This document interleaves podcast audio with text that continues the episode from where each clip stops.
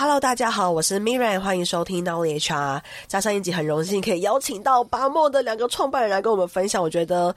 这一集就是被圈粉的一集，就是不论是对整个品牌的创立，或者对于团队的文化，我觉得很难得在电商这个这么的竞争或节奏快的环境里面，可以看到这样的组织，然后我觉得非常的感动跟很暖暖的感觉。那这集呢，会聊聊关于更多创业历程中组织管理的一些经验谈。那首先我好奇，第一题是，目前巴莫有专职的 HR 伙伴吗？我们有总管理处。但是没有一个人的角色说，哎，他就是只做 HR。嗯，对，目前。那目前 HR 的功能会是散落在哪一些伙伴身上呢？我们现在的 HR 就是，我觉得应该是总管理处来扮演 HR 这个角色。譬如说，我们有我们很贴近的。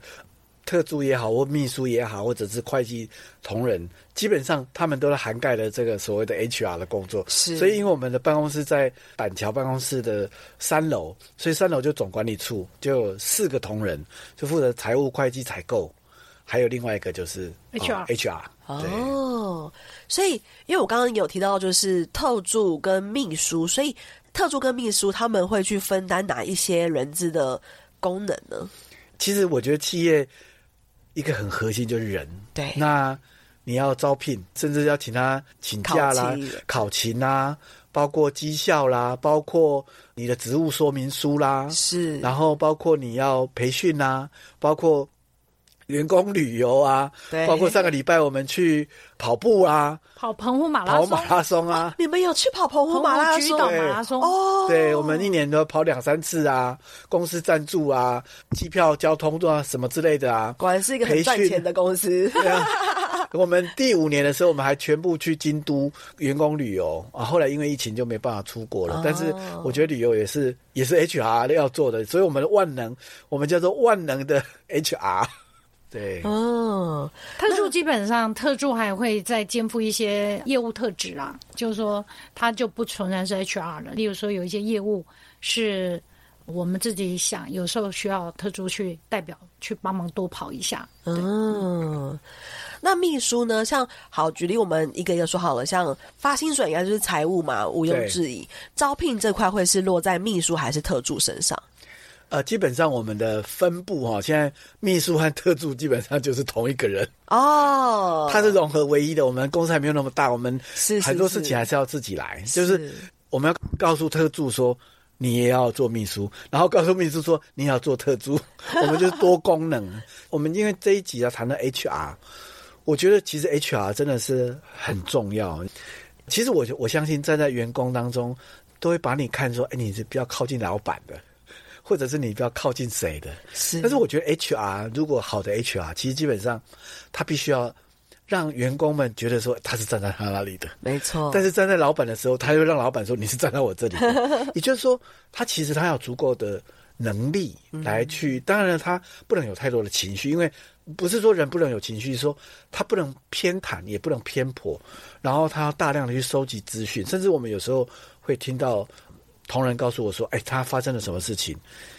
希望我们来重视这件事情。其实我们都会很认真的来听这些声音，就是团队的声音，也是他们的需要。因为有时候我们真的会忽略的或者看不到，所以我们就是散落到各地，就是我们总管理处呢分派的。”分别的做这些 HR 的工作。嗯，因为两位本身就是做教育训练出身，这块应该就是你们会自己有自己的想法去做，就是交派底下的伙伴去执行。发薪的话，就是会有财务那边。财务。那特助就会负责，就是一些可能比较是你们想要做的一些组织管理的策略的落实。是，嗯，是是。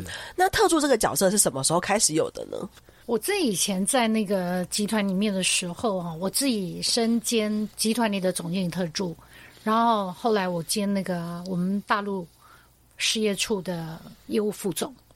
那我那时候在做集团的总经理特助的时候，我的老板就是集团的总经理。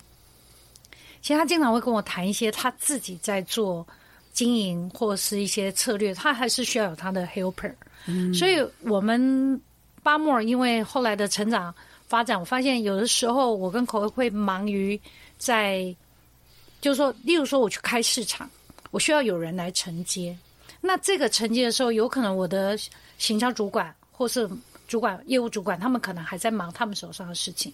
那你那时候觉得那个事情是好像有一点会开花结果，但又不确认的时候，你直接就把它丢到团队里来的时候，其实团队会去困扰、困惑，说他们到底要不要去承接老板的这一些讯息？因为这些讯息有可能对团队坦白说有时候是干扰，嗯，而且他不一定会成，所以变成他们要做很多白工。那我觉得那个特殊，它在这个时候就变成一个很重要的一个润滑，就是说，他可能可以先去承接这个讯息，去看这个讯息成的机会比较高的话，再转到团队；不成的机会的话，先 hold 在他这里，有可能就会结束。哦。那至少我自己以前也是扮演这样角色。那我觉得这个角色有个优点，这个角色它的优点就是它可以很快承接上面主管的。他的经营思考，你可以去学习他，嗯，你可以知道哦，原来他是这样想的，哦，原来他是那样在看这个事业的。我觉得这个是一个优点，对，但他有个缺点，就是因为我们公司有两个老板，一个叫口味，一个叫卡里卡，所以他们如果他们把他们所有的想法通通关注在特助身上，他真的很忙也很辛苦，嗯，就会很累。哇，所以我听到的是，以目前来说，其实你们虽然四十个人，但是你们不用到一个 HR 的原因，其实是因为你们流动可能也没有很高，所以也不会需要每天都在找人呢。就是我发现这个盲点，对，因为蛮多的，于是电商其实年轻人比较多，所以流动也会相对比较高。可是我们还是要，我举一个例子。因为我就说，我们不能只讲美丽的声音，我们要讲很真实，我们发生的困难，大家就会更有感。我跟口味这两个老板，是因为我们以前在当人家员工的时候，我们本来就不太在意什么。我觉得这个跟这个不是大家不好，而是我这个跟时代背景有关。我必须坦白，我是五年级生哦。我们这种背景的人，对于在那个成长的过程，我就说，因为加上我们的性格，我自己对于劳基法是如何。怎么保障我？我的那个 care 程度不会那么的敏感跟高。我只要觉得我的努力，公司有照顾到我，我基本上就觉得很好。因为我喜欢在工作职场上自我挑战嘛。但是我不能把我这个习气带到我现在自创公司。我觉得这个就会产生一个缺点。什么缺点呢？举例哦，可能这个听众们大家不知道，我自己真的不知道，在几年前劳基法有说。兼职同仁是可以有特休的哦。其实我不知道这个规范，因为我一直认为的特休是只有 for 正职同仁嘛，所以我们自然就我们自己有自己的公司，我们当然正职同仁的部分的福利，我们都会要一定要合法，甚至于多给。可是我并不知道兼职人员要有。那因为我们是零售业，所以我们难免在做销售、做活动、做展场、做摊位，就一定会有兼职人员。直到我们的兼职人员说：“哎。”为什么这家公司没有特休？然后他的那个反应的时候是比较激烈的反应，因为他可能认为公司是恶意的。实际上，事实上公司也不是恶意，是我们根本没有人知道这件事情就有点严重。是因为他当他认为公司是恶意的时候，我被告知这件事情，我要直接去跟他谈的时候，我觉得那个关系会很紧张，因为我可能也会很激动。他可能认为老板自己亲自要跟他谈这件事情，那他平常就是一个很年轻的兼职同仁，他就会觉得压力很大。所以我觉得在这个时候，如果能够有人资的角色跳出来，来帮忙缓和，知道说，哎，他这边是无知，或他这边是不知情，来做这个缓和，我认为那个时候人资扮演的角色应该是相对重要的。嗯，那这件事情后来是由谁去？因为我自己直接跟兼职同仁讲，所以当然就大家想必结果就很不好啦。因为他就觉得说，老板的语气对他有威胁，所以他就跟劳动单位讲说，这个卡里卡老板有威胁到他，所以当然啦，我们就乖乖去劳工局去做协商。那事实上在那个过程我是没有威胁，但是我会告诉他我的情况是因为怎么样怎么样这样。嗯，那反正我们诚实讲的时候，可能我觉得年纪或是你的职位。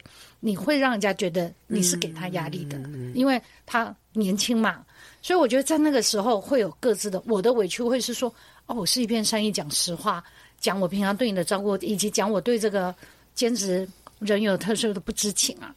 可是他会在说，那你在通话过程你讲了一句这个，好像我故意要威胁你，你也在威胁我啊，什么之类，我就会在这里产生一个擦撞。当我们最后是老公就帮我们协调，就没事。但是我在那个过程，我的学习，我就会认为说，其实我是需要有 HR 来提醒我，嗯，说我更需要怎么做，我才不会去违法。所以我觉得那个 HR 是非常重要的。嗯，我觉得要 HR，嗯，如果公司到一个规模，一定要，一定要。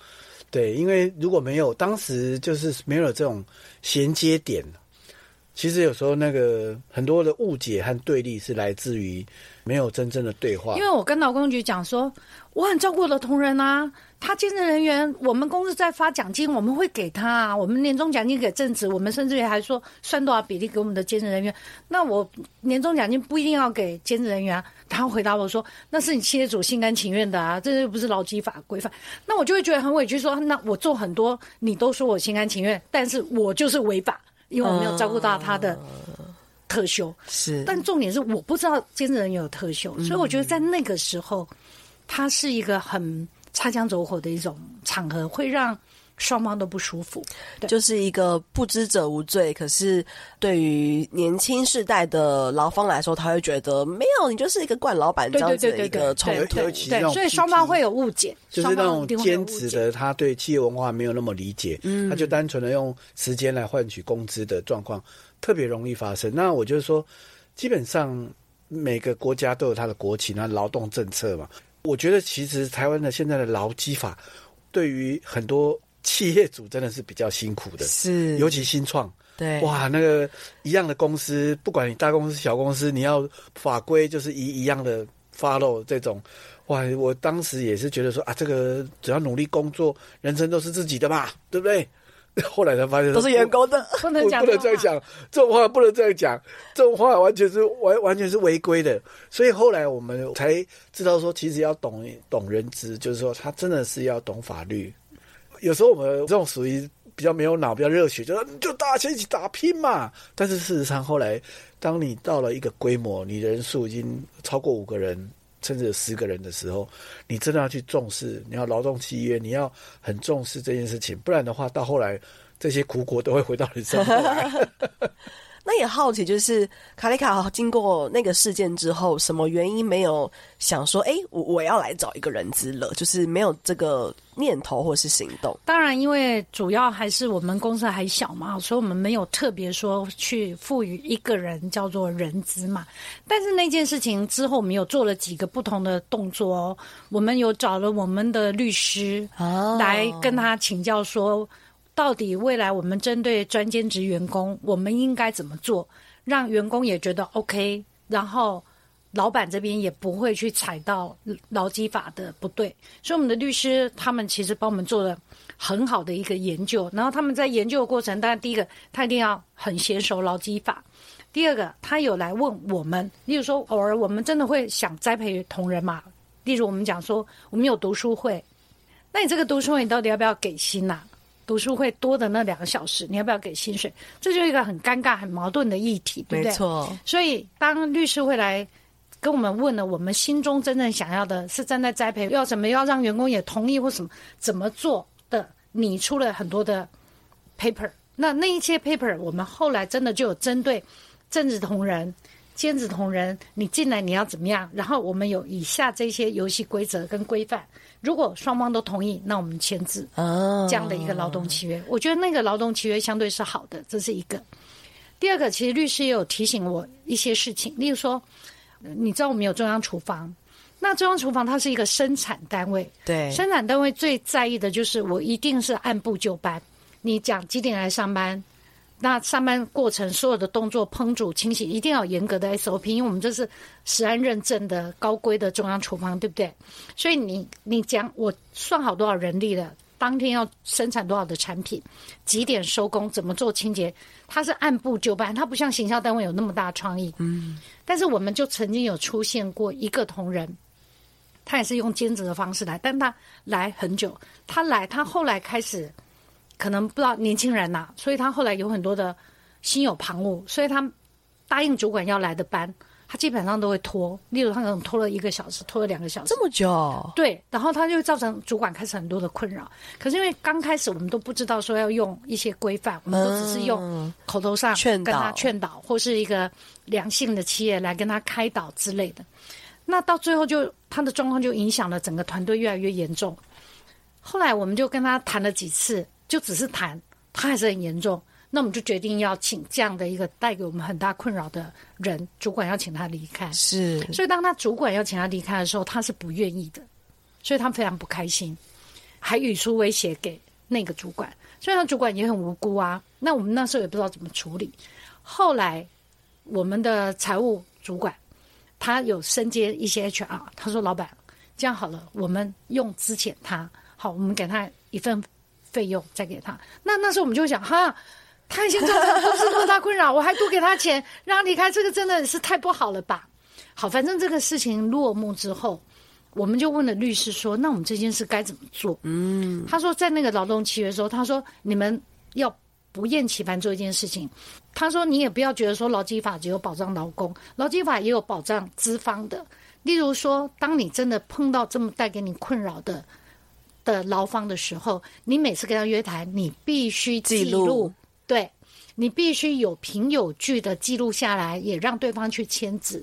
你记录了几次很合法的，劳基法会看重这一块，知道你不是恶意对他要他离开的。那那个时候。”你就有保障你的公司了。其实这个也是经过这样的一个事件，我们在这一路的学习，我们才懂的。嗯，对，要不然我们其实是不懂。这十年来，其实你们可能会运用像是财务啊、特助，还有外部的律师顾问来补足在组织管理这块的一个需求。是的，是的，是的，对。那也好奇，因为你们其实从两个人到现在，然后组织长大，然后又有门市、有厂房、又有总管理处，这中间的组织有做什么样子的调整，或是管理的策略有因为人数变多了做什么调整吗？除了心经变成手册之外，调整哦，各式各样的调整都会存在。尤其我们有很多是电商，那电商它需要快速的反应。比如说现在有什么档期啦，现在有什么商品啊，或者是有什么节气呢，其实电商是一个需要快速反应和变动的团体。那我觉得，因为我们的人事组织变动没有那么快，所以我们是相对稳定。但是你说组织会不会改变？还是会，就是呢，我觉得是功能和管理的团队的任务上。我举个例子来，比如说我们网络行销以前就是一个单位，就是一个团体，但是随着我们现在每一个人个人发展能力越来越强，包括我们发现说电商不能只有用电商行销，我们把它分为两组，一个就叫行销企划组。另外一个就是销售业务组，嗯、就是一个是企划和投放的，另外一个就是卖东西的。因为一个卖东西的目的就是卖更多更好，对。另外一个是想办法是要让这个商品它有价值，就是一个企划怎么把商品的价值找出来啊？好的商片，好好的摄影啊，好的文案啊，所以两个任务不一样。就是说，这个也是随着我们组织发展的过程当中开始会变形。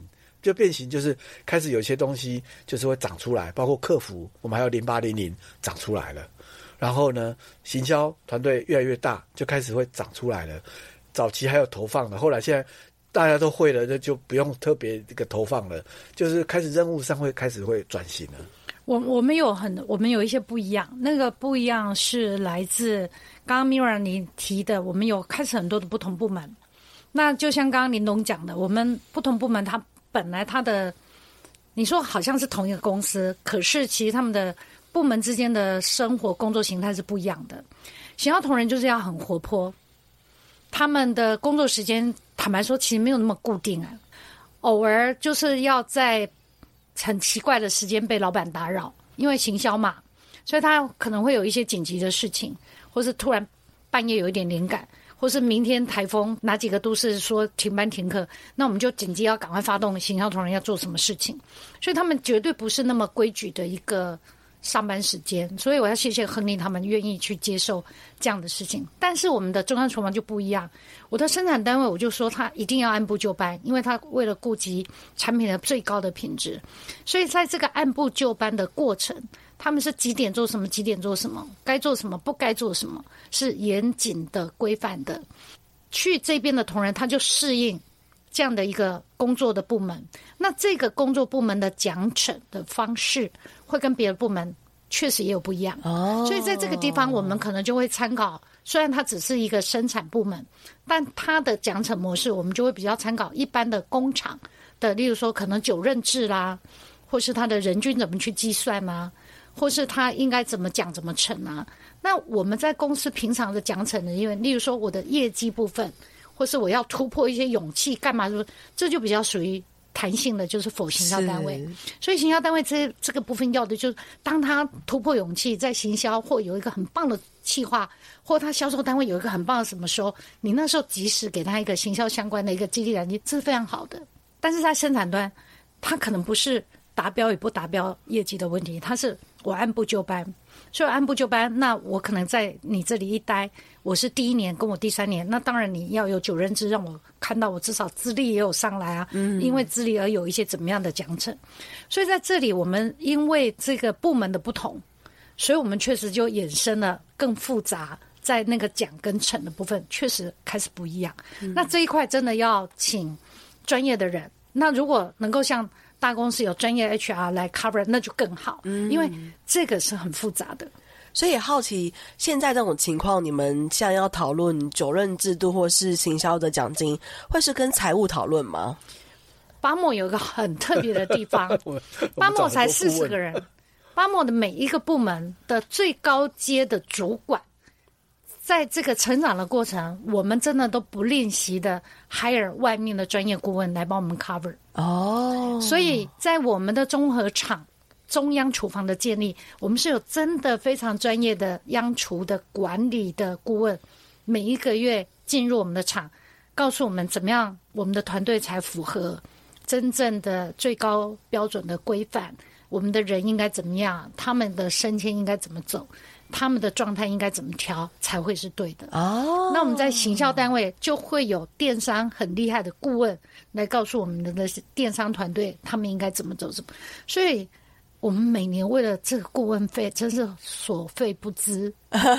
因为我觉得老板他真的不是万能，我自己就是一个可能就是不是万能老板，所以我觉得我真的需要这些专业顾问的协助。哦，因为我们是小白兔，所以看到有狼性特质的顾问，哎，要向他学习。当然，他不能把我吃掉了哈。就是真的，我觉得我们要接受自己，要认识自己。就是说，我们根本就不懂啊，你当然就要找专业啊。嗯，你你你你不可能说哦，我去研究法律，我再来解决这个问题。我来研研究劳基法，没户啊啦，做企业的，你光赚钱，让钱怎么收快一点收到这些事情，你就要花很多时间去好好想了。你还要照顾很多员工，让他们安心的留在这里，帮助他们人生得到成长。光这件事情就要需要投入很大的能量了。嗯，当然不够的地方，就是要找专业的人来。甚至未来组织在更大的时候，其实要是有好的人资，我们也愿意啊。真的，只要要找到对的人。我有我有一个在职场的一个好朋友，他长我几岁。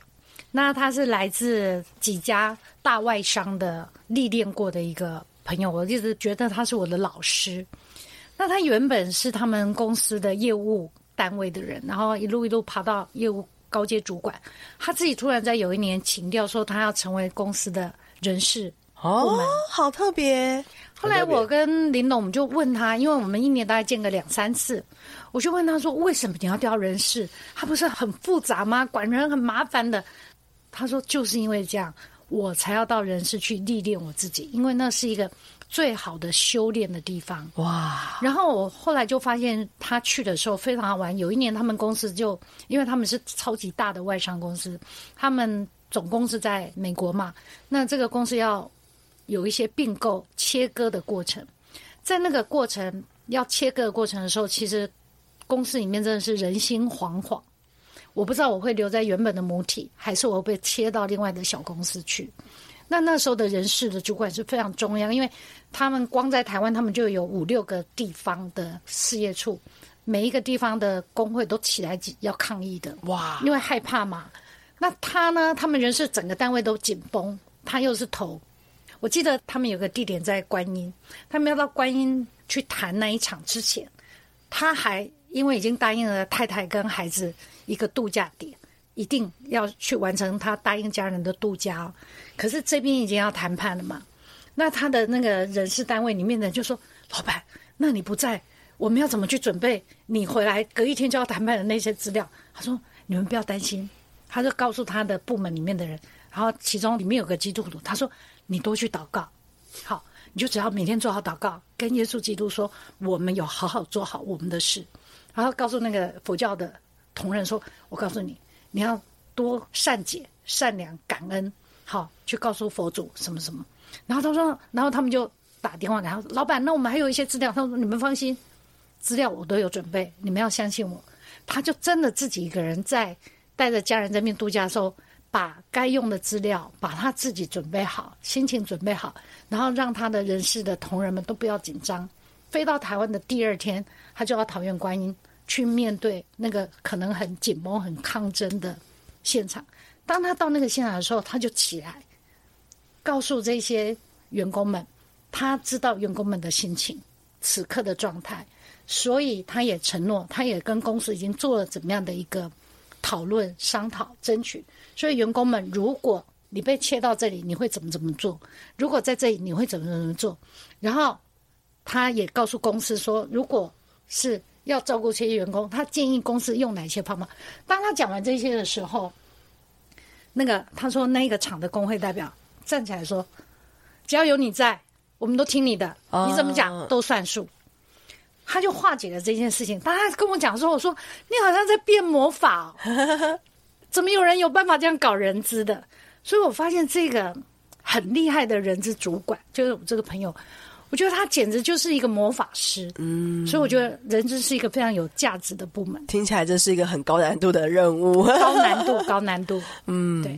所以今天听到综合两位其实对于 HR 的看法，不论是在劳基法的一个就是熟悉上，或者是在人员沟通的时候中间那个润滑剂，又或者是可能当公司很大规模的时候要有一个。主要统筹去解决人的 issue 的人，就是人资这个角色的功能还蛮关键的，在这个青云非常关键。因为我们还有一个很有趣，我们自己公司的小例子。我们一个年轻人，他在我们这边都是兼职，后来他要去当兵，然后他说他当完兵回来，想要成我们的正职人员，后来他就真的回来当政治人员了。然后因为他一直在我们的中央厨房，所以离总部很远，然后也因为。他一直就做比较就第一线的事情，所以平常我们比较没在互动。突然，我忘记他回来当正职多久。突然有一天晚上，那个我们的财务主管跟他的主管突然跟我们讲了一下，说：“哎，他们只是闲聊，说这个年轻人要请一段时间的假，没有回来，所以他后面的假会怎么排？他们两个只是这样谈。那基本上我们都信任主管，我不会去插手。只是他们在谈的过程，我又我有听到是说他的父亲走掉了，过世了。我有听到他们两个主管在谈的时候谈了这句话，所以这就引发我的一个直觉，我就说：哎，你们刚刚是说谁的父亲走掉了？他们就说：啊，就是某某某啊，那个年轻人的父亲走掉。我说：那这件事情你们都没有做什么吗？他告别是哪一天？他们说，嗯、他说不用，我说不能不用啊，我说他，我说他父亲走掉，他一定很难过。你们至少要，身为主管，你至少要去致意吧。好，你要知道哪一天，还有他有没有困难，我们需要帮忙他。家里办这个事情 OK 吗？然后他主管说，跟我们家主管说，哦，对哦，我们都没有去问，他们就去问。后来隔一天就告诉我跟口味，刚好我们这年轻人他真的确实有遇到。家里的问题，他反正家里非常疏离，然后他刚刚跟爸爸也都很疏离，反正最后的状况就是他必须一个人独立去去办这个他几乎不认识的，但是又称为父亲的人的丧事，但他又没有那个钱，你知道吗？我说我说怎么会有这样的事情？我说还好有请他们去了解。我说我们先包一个白包给他，那这样的一个钱可以先疏解他，然后他不够的。他可能可以怎么做？因为他有一些平常感情不好、没有联系的哥哥姐姐。我说他的家人这些可以做点什么，然后我们来帮他想点办法，让他过这个关。后来这件事情解决了，公司有一次聚会，然后这个年轻人就来参加了，我就去跟他坐在同一桌，我说关心他，我说家里事情都解决嘛。他就告诉我这些事情，然后他就突然，他其实是一个很腼腆、很害羞的年轻人，然后他很害羞，他说，他就用一个很腼腆的感觉，脸都涨红了，说：“老板，我很谢谢你跟口味老板 在我最困难的时候知道这件事帮我，好感人哦！我那时候我自己都觉得哇，好，我好感动，你知道吗？后来在那个聚会后，我就回来告诉我们那个财务主管跟他主管说：“你看，哎，各位。”我说：“这是你们身为主管最重要的一件事情，因为如果这件事你们没有多关心，我是不会知道的。对，那我们会变成是一个很无情的公司。可是我们明明不是很无情的公司，所以你们要多照顾到员工这一块。我觉得，如果我的公司有能力有人资这一块，就是人资会去留意。我觉得这一块是人资要去帮公司。” Take care 到的很重要的一件事情是哇，这个故事非常的有意义，就是它同时体现了可能巴莫对待员工的那种，就是这很像。又回到上一节提到的，很像一家人。乌斯他是一个，就是可以随时当做你的后盾的一个角色。然后也提到 HR 的功能，其实不论是在商业成长上，或者是员工关系，或是整个人情之间的往来，都是很重要的一个角色。是的，哇，我觉得今天这集非常的精彩，对，然后也让我更迫不及待赶快去收听你们的 podcast。就就透过这两集的访问，我觉得不论是有趣程度、幽默程度，或者是整个历练。给人的感觉都非常的有成长，对，所以也欢迎大家除了双十一要去注意他们的优惠之外，也要去请听他们的 podcast。感谢大家，那我下期见，拜拜。谢谢 Mira，谢谢，拜拜，拜拜。这堂招募漏斗不只是课程，也是一套诊断招募绩效的工具。它将成为你的小百科。每当遇到真才困境时，你可以在这堂课当中找到解决方法。初入人这领域，不晓得如何展现你的招募能力吗？你有招募时效与绩效压力，想要找方法来让你喘口气吗？不晓得如何诊断招募困境，找不到突破点，想了解更多业界的新做法吗？不用花上万元请顾问，这堂课程让你轻松获得数据分析能力，自行诊断招募困境。有一次模板让你马上带入工作应用，有课堂作业，透过实际演练，实际发现你的问题。有真人咨询，解惑你的学习盲点。有课后认证，肯定你的学习成果，带你迈向加薪之路。人小白、资深人资工作者、设置是、公司管理阶层，都可以通过这堂招募漏斗课程，放大你的人资价值。不再单凭感觉解释，可以借由数据撑腰。顺利与主管、老板沟通，也可以透过数据分析晋升到管理层面，提前布局招募策略，提升你的工作成就。我是 Miriam，掌握招募漏斗数据思维，让我在转职时加薪幅度高达六成。过往在企业内担任人资时，招募绩效也获得公司价值六位数的破格配股，甚至激发了招募团队的鲶鱼效应。我现在是一位人资讲师，也是一位做好企业的人资顾问，辅导将近二十多家的企业，招募绩效都大有改善。主动应征履历量增加了百分之四十，到谈率高于百分之八十五，报到率甚至突破百分之九十五。我在二零二一年开设了第一堂招募漏斗的课程，至今已经累积了一千名的学员，课程获得将近四点八颗星的好评，众多学员因为招募漏斗成功加薪。经过两年的时间淬炼，收集了学员的学习问题与反馈。二零二三年，我大幅更新了招募漏斗课程，将内容全面升级。如果你是人资工作者，想要突破真才困境，大声的证明自己，或是想要提升工作能力，往 HRBP 迈进，那你千万不能错过这堂课程。